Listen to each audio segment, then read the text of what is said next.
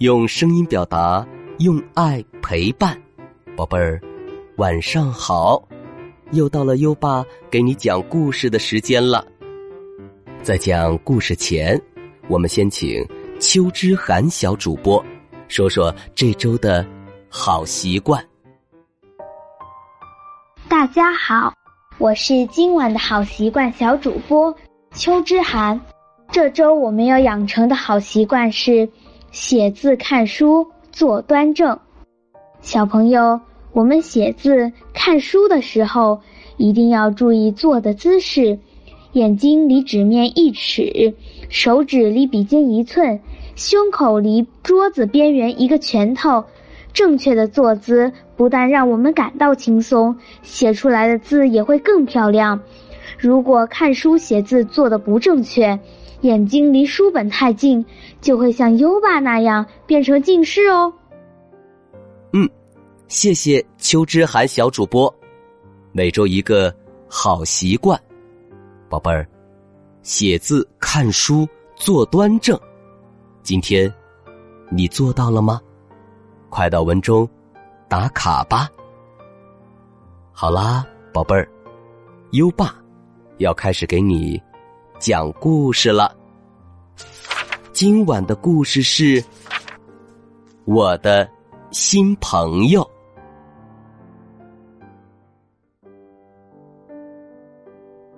当象群来到水塘附近时，小象勿忘我紧紧的跟在妈妈身边。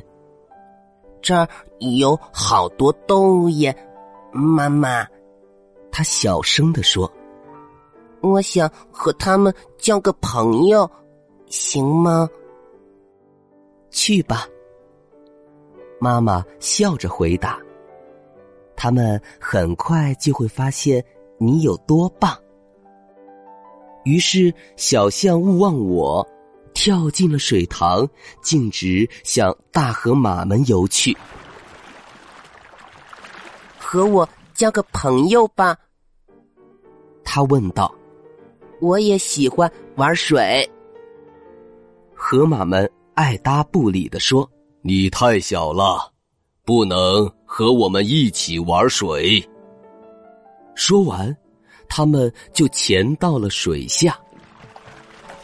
小象勿忘我，又问在水中懒洋洋的划着船的蜥蜴：“和我交个朋友吧，这看起来……”很有意思耶！你太大了，不能和我们一起玩。蜥蜴们嘻嘻哈哈的，赶忙划走了。勿忘我又去找别的小象，他觉得这次应该不会有体型大小的问题了。和我交个朋友吧，他问道。我的体型和你们一样大。很适合和你们一块玩球，可是你年龄太小。说完，小象哥哥、小象姐姐便转身玩去了。到了晚上睡觉的时候，小象勿忘我在妈妈身边蹭来蹭去。妈妈，没有人愿意和我交朋友。他非常沮丧的说：“我肯定一点儿也不棒。不，你很棒，我的宝贝儿。”妈妈说：“只不过，友谊就像花儿一样，是需要时间才会绽放的。那什么是绽放呀？”勿忘我问道：“绽放，就是长在树上的花开放了。”妈妈说：“花儿的绽放需要很长的时间，但是真的值得等待。”就这样，妈妈一直。轻轻的抚摸着小象勿忘我的头，直到它安静的睡着了。其实，小象勿忘我，并没有真正明白妈妈说的“绽放”是什么意思。不过，他至少记住了，这与树，还有时间。有关系，所以第二天，他就在光秃秃的树下等着绽放的到来。他一直等，一直等，觉得好孤独。直到你好，我叫樱桃。上面忽然传来一个声音：“你在干嘛呢？”小象勿忘我抬起头，看见一只小长颈鹿正盯着自己。我在等待绽放。勿忘我说：“我也是呀。”樱桃急忙说：“我妈妈说绽放。”是非常美丽的。勿忘我，接着说。可我妈妈说，友谊会像花儿一样绽放耶。樱桃皱了皱眉头。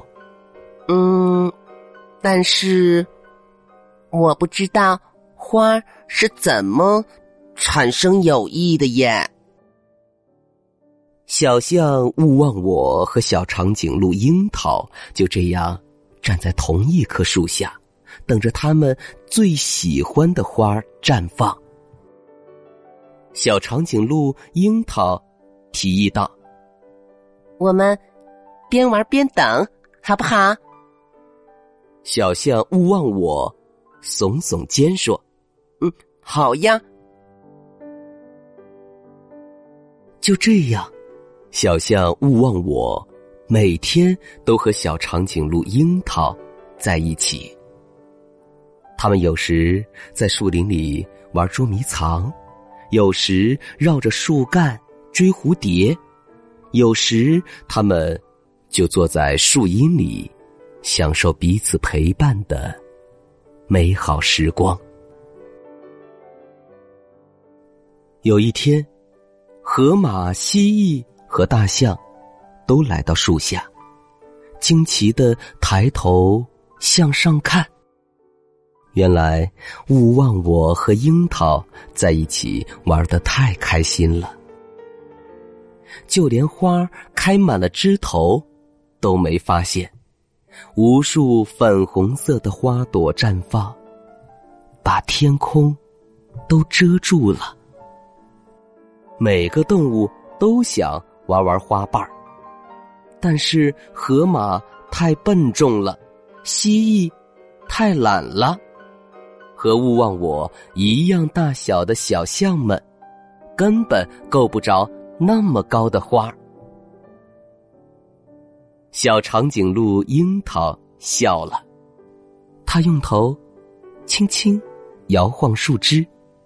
无数细小的粉色花瓣洒落下来，像粉红色的雪花一样美。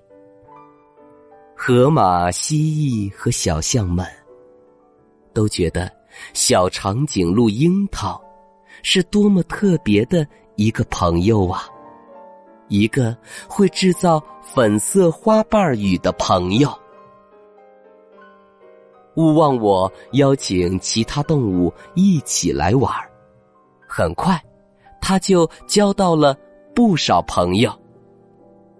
勿忘我一点儿也不介意他们个头是大还是小，年纪比他大还是比他小。但是，在这些动物中，樱桃。一直都是他最好的朋友，就像他。妈妈一样，樱桃也觉得“勿忘我”是最棒的。